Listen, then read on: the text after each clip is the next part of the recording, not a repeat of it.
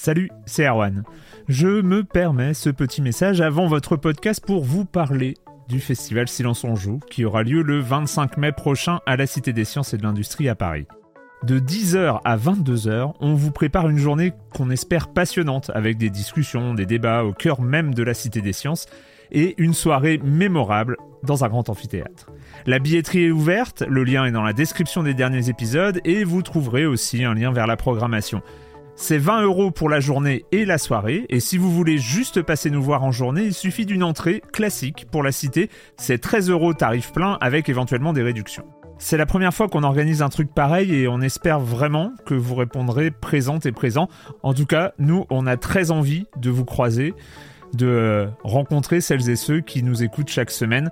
Rendez-vous donc le 25 mai et je vous laisse avec votre épisode de Silence en joue ou de la bande-annonce ou de Gâchette gauche ou de Dans la boucle. Enfin bref, bonne écoute.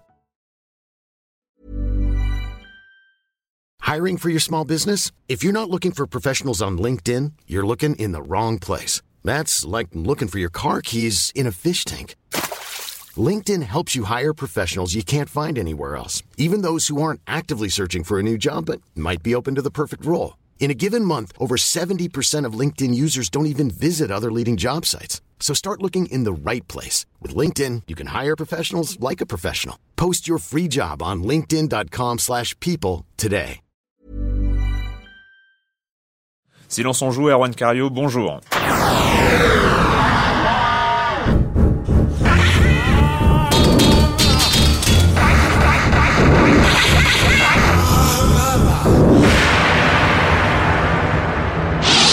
Aujourd'hui, on va parler de chiffres au Japon, encore une fois, de GTA San Andreas, du retour de Kratos, de la mort d'Atari, de Super Mario Galaxy. Nous accueillerons comme chaque semaine Monsieur Fall. Max Payne au cinéma, Call of Duty 4. Et donc on va commencer par euh, toi, Patrick. Donc euh, oui, je vais présenter mes chroniqueurs, pardon.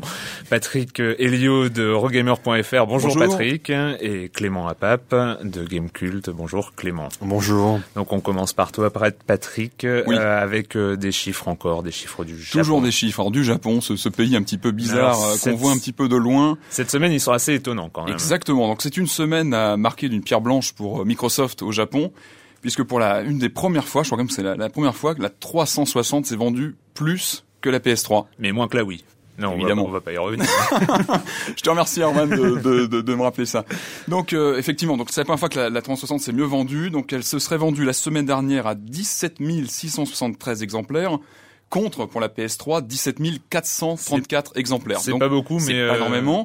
Visiblement, ce serait la sortie du jeu Ace Combat 6 Fires of Liberation qui aurait fait le qui aurait fait le la différence. Donc un petit jeu d'avion euh, classique. Enfin, c'est le sixième la cote. Il a été classé numéro 2 dans les charts japonais. Donc c'est un jeu qui visiblement marche très très fort là-bas et qui a permis au moins une fois à la Xbox de passer devant la PS3.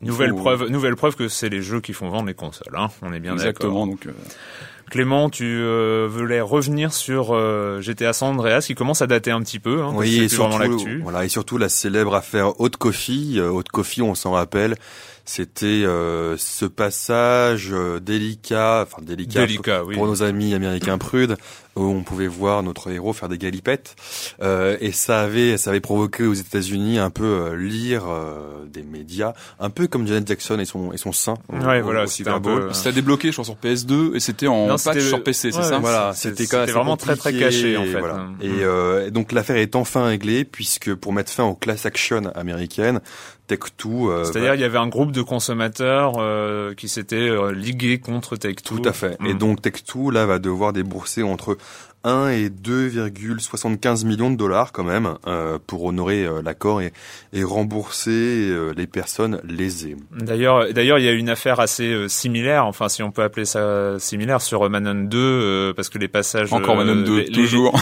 les, passages censurés finalement, se, ah, on arrive à les retrouver sur une version piratée de la PSP, si, d'après ce que j'ai compris. Piratée quand même, donc. Ouais, voilà. Mais il y a, y, a, des plaintes évidemment. Vous n'avez pas retiré le contenu, il est toujours accessible. You will suffer for this! Don't let him open the door!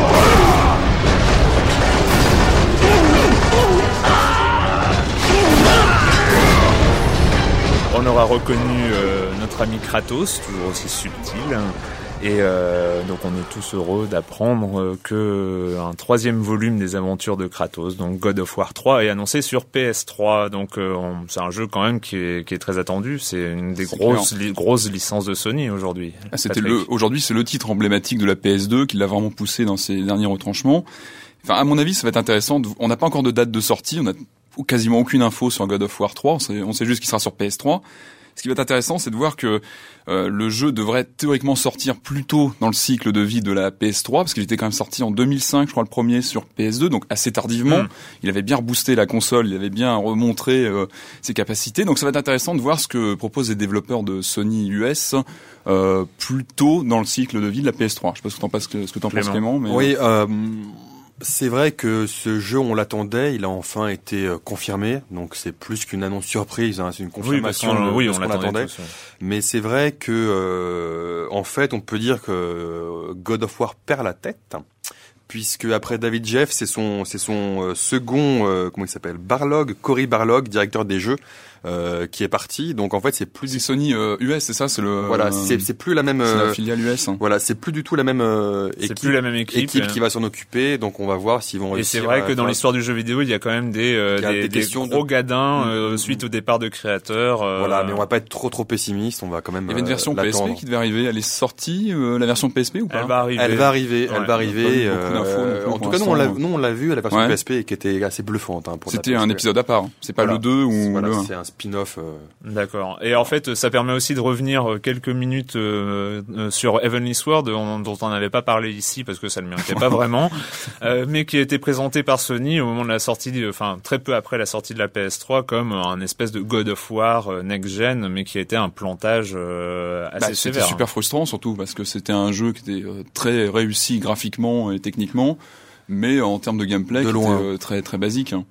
Hein. De loin De loin, c'est ah, vrai. C'était un jeu première génération quand même. Oui, non, non, c'est vrai que c'est lancement quasiment de la console. oui, euh. c'est vrai qu'en magasin, il peut, il peut donner l'échange. Parce Genre, il y avait un vrai déploiement de technique. D'ailleurs, c'est vrai que c'était moi une des phrases que j'avais préférées sur Evan Sword, c'était Chronic Art qui, qui l'avait sorti. C'était euh, Evan Sword est parfait pour euh, faire promontoire dans les dans les magasins, dans les Fnac, pour euh, présenter la puissance de la machine. Contrairement à God of War où il y a un vrai jeu derrière, voilà. quand même, ce qui, ce qui est quand même mieux.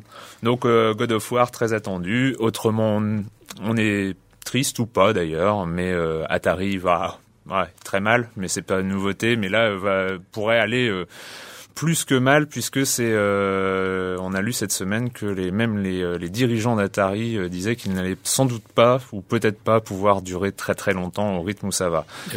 Alors il faut juste rappeler il faut juste rappeler pour ceux qui connaissent peu l'industrie que derrière Atari, c'est pas le vieil Atari qu'on a connu à l'époque. C'est Infogrames, l'éditeur français. En fait, attends, Infogrames, c'est le groupe le groupe mondial et Atari c'est la filiale américaine. Voilà, donc donc ce qui est dans le rouge aujourd'hui et qui perd vraiment beaucoup d'argent, c'est la filiale américaine. Ça veut dire qu'Infogrames l'Europe et le l'Asie euh, sont en progression, hmm. plutôt en progression. Effectivement, ils, ils, peuvent vendre, ils peuvent vendre Atari et Infogrames peut continuer à vivre. Le problème, c'est ce qu'on a appris cette semaine, c'est euh, le départ possible de Namco Bandai, de l'accord de distribution qui était euh, donc en cours avec hmm. Infogrames Atari, donc tous les jeux Dragon Ball Z, etc. Surtout les jeux Dragon Ball Z. Surtout Dragon Ball Z, c'est quand, même la rente, la rente incroyable. Gros, gros best-seller sur Wii, la, juteuse licence Dragon Ball Z en effet. Qui tous les il y a des grosses grosses rumeurs qui parlent de leur départ du, du, donc, du giron d'Atari, ce qui serait très très mauvais signe. Et c'est peut-être un peu pour ça d'ailleurs que les dirigeants euh, font un peu grise mine. Hein. Ceci dit, euh, ça fait euh, des années et des années que Infogrames Atari, à chaque fois, on croit qu'ils vont disparaître. Et puis ils sont toujours là. Et ils sont toujours là. donc euh, faut pas les enterrer trop vite. Maintenant, c'est vrai que les voyants sont pas forcément encourageants ces derniers temps.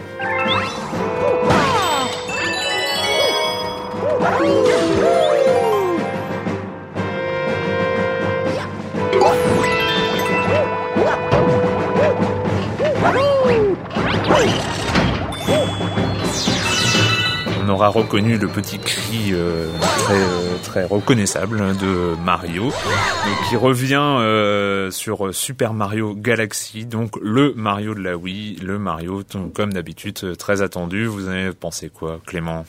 Bah, Beaucoup de bien. C'est vrai que moi j'ai du mal je vais, je vais, je vais faire une levée de bouclier, mais à l'époque, j'étais plus Sonic que Mario. Euh, quand Quelle époque, Clément 8 bits, 16 bits Ouais, 16 bits. 16 D'accord. Mais euh, non, non, j'ai quand même aimé Mario.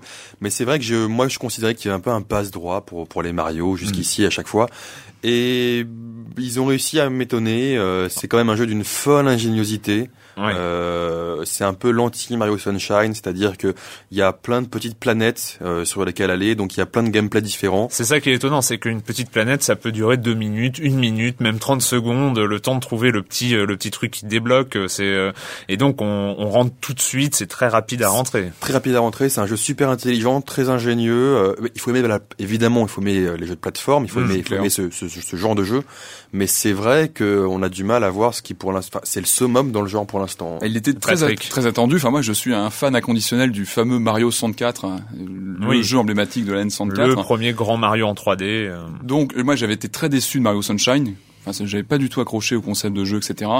Et là, j'ai retrouvé avec euh, avec Galaxy vraiment le gameplay euh, simple, efficace de Mario 64 le côté exploration des niveaux, euh, la diversité des niveaux, euh, la jouabilité qui est immédiate. On se prend pas la tête du tout, alors qu'on utilise quand même le nunchuk, la Wiimote pour cibler avec le curseur les les éclats de d'étoiles. Euh, Mais c'est vrai qu'on n'a pas on n'a pas l'impression d'apprendre à jouer. Il y a pas l'impression on n'a pas l'impression d'avoir un didacticiel, d'apprendre des commandes et tout ça. C'est vrai qu'on rentre on rentre directement. C'est la grande force la grande force du jeu. Et puis on peut faire ouais des niveaux, on peut jouer 5 10 minutes, faire deux trois petites planètes, s'arrêter, revenir. C'est vraiment super agréable et c'est super beau. Enfin pour moi, c'est le plus beau jeu Wii à l'heure actuelle.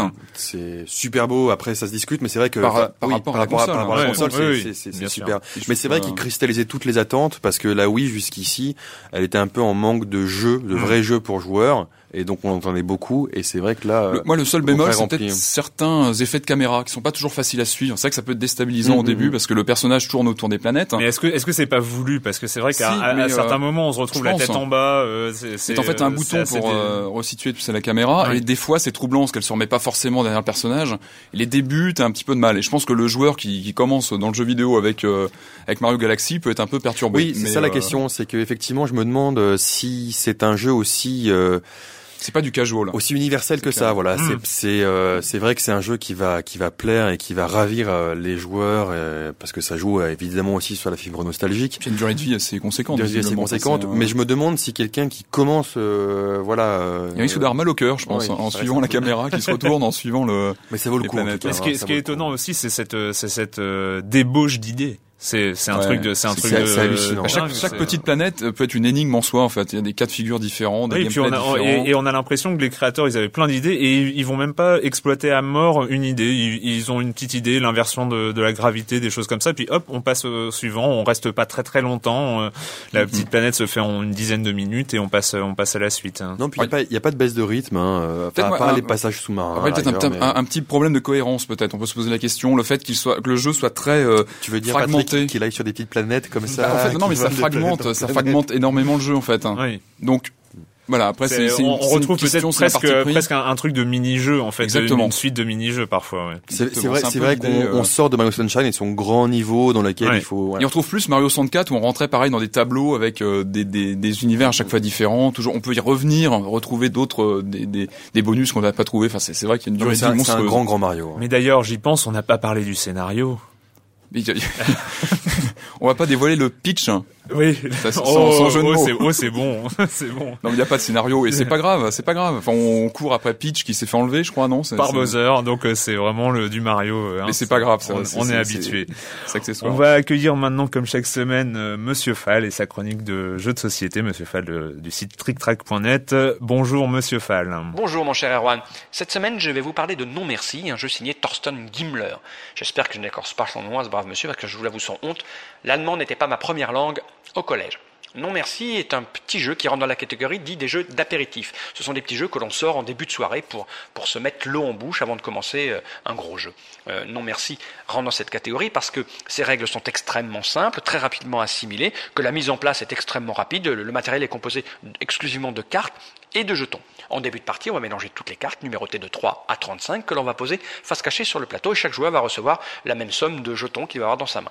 Ce qu'il faut savoir, c'est que les cartes sont des points négatifs et les jetons sont des points positifs. Alors comment on joue? C'est simple, on retourne une carte avec une valeur présente dessus, qui sont donc des points négatifs, et à son tour, le joueur va décider soit de récupérer cette carte qui sont des points négatifs, soit de dire je n'en veux pas et va poser un jeton dessus. Le joueur suivant va récupérer soit cette carte et les jetons qui sont dessus, soit dire je n'en veux pas et poser à son tour un jeton dessus. Vous l'aurez compris, au bout d'un moment, ça va s'équilibrer et on va forcément craquer. On va récupérer la carte avec les jetons qui sont dessus.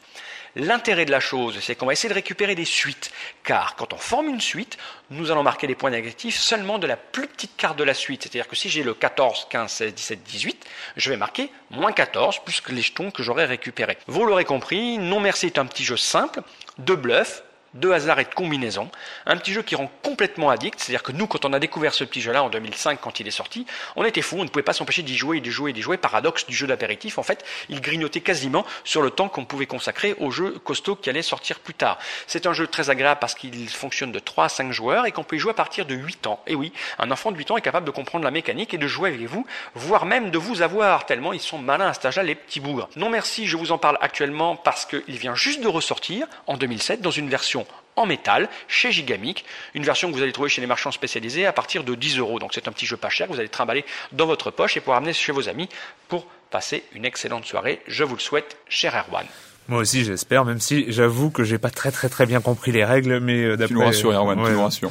Mais euh, bon, hein, je suis pas plus con qu'un enfant de 8 ans, je devrais, je devrais réussir. Hein. Max Payne, euh, Max Payne, Max Payne 2 et maintenant Max Payne au cinéma. Donc euh, ça, ça a été euh, l'annonce de la semaine. C'est alors ça a rien d'exceptionnel. Hein. les jeux vidéo se sont adaptés un peu à la chaîne, mais là je sais pas. Max Payne qui était quand même un jeu très cinématographique. Est-ce qu'on espère quelque chose au cinéma, Patrick? Ça va être difficile à rendre à mon avis. Et le, choix de Mark Wahlberg est assez discutable. Hein. Moi je voyais un acteur un petit peu plus âgé et qui a un peu plus de je voyais bien Clive Owen, par exemple, hein, dans le rôle de Max Payne. Un, peu, un, peu, moins lisse, ouais. sur, sur, écran.fr, on a, on a trouvé une illustration avec euh, ah, Volberg euh, des, euh, des infiltrés et à côté une photo de Max Payne. C'est assez ressemblant quand même. Je sais pas, je le vois plus bourriné que ça, moi, plus... Buriné peut-être ou peut-être buriné. bourriné aussi, les deux. Voilà. Bon, bah, de toute façon, on attend de voir. Hein, ça, y a rien de, y a rien de sûr pour l'instant.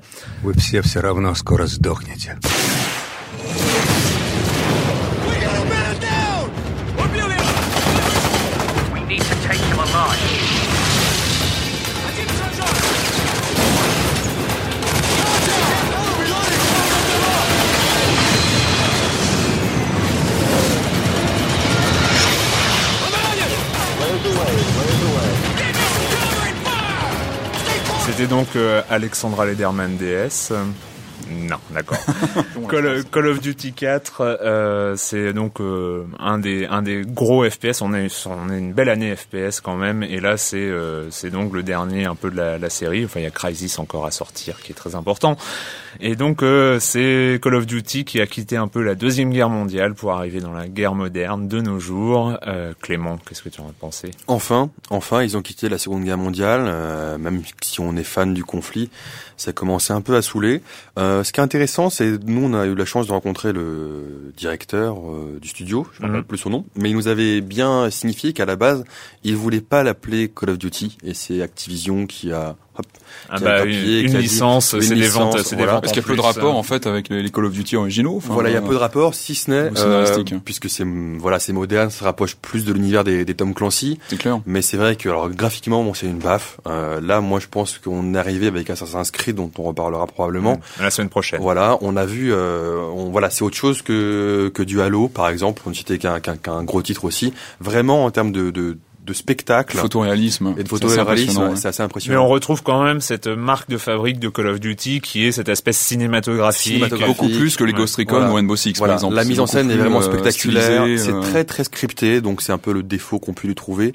Mais, euh... mais c'est tellement une marque de fabrique qu'en fait ça devient plus un défaut. C'est quelque chose d'assumé le script. Euh. C'est totalement gênant. C'est totalement assumé, mais pour une partie des joueurs ça peut être gênant puisque une personne qu'on veut tuer, bah, il faut avancer de 2 mètres pour la tuer, sinon elle est invincible. Mm. Il y a ce genre de. Ouais, ou le fait que, que les, les personnages non joueurs donc ne vont pas tuer tel personnage, mais laissent le joueur le tuer pour que ça fasse avancer le scénario des choses qui à force euh, voilà, peuvent, peuvent, un peu gêner.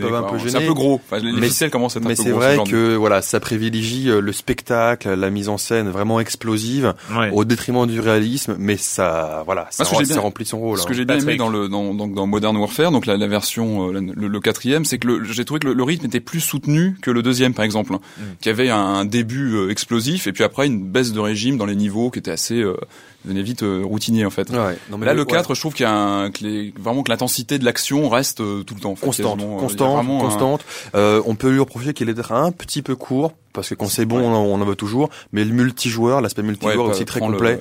Donc c'est un petit peu court, ça veut dire, ça veut dire combien de temps à peu près? Ça dépend des joueurs, ça dépend des joueurs toujours, mais euh, entre 6 et 10 heures, c'est... Ouais, C'est-à-dire que moi qui suis quand même hyper doué en FPS, je vais mettre 14, quoi. C'est... Oui. Oui. non, mais c'est ça, ça, ça dépend, ça dépend vraiment des joueurs. Il y, a un truc qui m'embête un petit peu. on est vraiment sur des jeux très réalistes graphiquement en termes de mise en scène, avec tout un jeu sur la vue subjective, etc. Donc on tape vraiment sur le photoréalisme. Et moi, ce qui m'a un peu embêté, c'est toujours le système pour récupérer de l'énergie où il faut se, se cacher, attendre, et l'énergie remonte automatiquement. Je trouve que c'est c'est bête, hein, mais c'est un détail qui, euh, tu vois, dans un souci de réalisme. Euh, est-ce que est-ce que c'était plus intelligent de mettre des trousses de soie Pas forcément, mais je pense qu'il y a des choses à trouver. Je pense qu'il y a peut-être des voilà des, des idées à creuser euh, pour euh, tu vois ces systèmes de reprendre de l'énergie. Enfin, ça fait partie du gameplay. Et je pense qu'il y aura des choses à trouver. Mais il y a, y a des jeux où il y a des personnages médecins qu'il faut euh, qu'il faut Voilà, est-ce qu'il y a pas voilà exactement avoir des PNJ à gérer ou des choses comme ça qui C'est vrai, c'est vrai que là le spectacle passe avant le réalisme, mais je pense que c'est aussi la marque de fabrique de la série. Et voilà, c'est on sait à quoi s'attendre en achetant en achetant un Call Pas très dur. Moi, je l'ai pas trouvé très dur. Je l'ai fait en mode normal, difficile, difficile, je crois. Mais j'ai pas trouvé que c'était vraiment difficile. Je trouve que c'est tellement scripté en fait qu'on avance assez facilement. Il y a du, c'est du FPS grand public euh, Call of Duty. C'est clair. De toute façon, ça reste ouais, ouais. Et donc euh, Call of Duty 4, oui, ça se vend bien et euh, c'est le retour aussi d'Infinity Ward, c'est ça les les créateurs les créateurs de la série voilà. Après d'après ce que j'ai d'après ce que j'ai compris, le 5 serait fait par une autre équipe mm. et serait Seconde Guerre mondiale. Et Donc on va revenir sur la Seconde Guerre mondiale. Voilà, mais, pas, mais, pas, par Infinity Ward. Et le 6, ça va être encore Infinity Ward qui va revenir. Donc en fait, c'est que tous les deux ans, Infinity Ward va faire son Call of Duty, alterné avec un Call of Duty euh, moderne. Euh, voilà, ancien. Enfin, mais au moins il y a une remise en question. Je vois par rapport à Medal of Honor chez Electronic Arts qui, qui stagne clairement depuis un moment. Enfin, Airborne n'a pas été du tout concluant le dernier en date. Oui, parce que c'est vrai, que c'est vrai que c'est les deux jeux qu'on met un peu en vis-à-vis à euh, chaque fois. beaucoup maintenant en fait. Hein. On n'ose même plus trop les comparer parce qu'on voit bien que. Mais c'est les, c'était les deux jeux à gameplay qu'on appelle scripté. C'était les deux FPS à gameplay scripté. Et en plus de FPS euh, seconde Je pense que l'un s'est remis un peu en question, a choisi d'aller euh, de changer d'univers, alors que mm. l'autre euh, va pas trop. En fait, a tenté la la piste du monde ouvert et c'est c'est un peu gaufré. Euh, c'est un peu gaufré. En beauté. On a fini cette semaine pour le jeu vidéo et comme d'habitude, la question rituelle quand vous ne jouez pas, vous faites quoi, Patrick. Euh, bah moi j'ai passé une petite partie de mon week-end au cinéma en bas de chez moi en fait, au MK2 Quai de Seine où il, y avait une rétrospective film de vampires, comme tu, aimes bien aussi Erwan, où là j'ai mangé du cauchemar de Dracula, Christopher Lee, du bal des vampires, euh, Dracula de Coppola, euh, terrible. Terrible, et euh, c'était tôt le matin en plus. Oui, il fallait se lever très tôt, et je, je le ferai pas toutes les semaines. Clément et moi, je me suis remis encore aux séries. Une série que j'avais adorée, une des séries que je mets au panthéon des séries américaines, c'est The Shield. Et, euh, et là, j'avais un peu de retard, et donc je me suis mis à la, la sixième saison, envoyée par mes cousins américains, et j'accroche toujours autant. Avec Forrest Whitaker, euh, qui paraît qu'il est phénoménal. Et moi, je lis euh, Kitaro repoussant, trois tomes euh, d'une BD de Mizuki, donc mangaka euh, de d'après-guerre, euh, contemporain de Tezuka pour ceux qui connaissent, et auteur de par ailleurs de Nononba, qui est un, un manga absolument génial. Et Kitaro le repoussant, c'est trois tomes, c'est des yokai, encore une fois, les fantômes japonais, et c'est assez passionnant. On se retrouve très bientôt pour parler de jeux vidéo dans Libé Labo. Libé, Labo. Selling a little or a lot? Shopify helps you do your thing however you cha-ching. Shopify is the global commerce platform that helps you sell at every stage of your business. From the launch your online shop stage to the first real life store stage, all the way to the did we just hit a million orders stage. Shopify is there to help you grow. Shopify helps you turn browsers into buyers with the internet's best converting checkout. 36% better on average compared to other leading commerce platforms because businesses that grow grow with Shopify. Get a $1 per month trial period at shopify.com/work. shopify.com/work.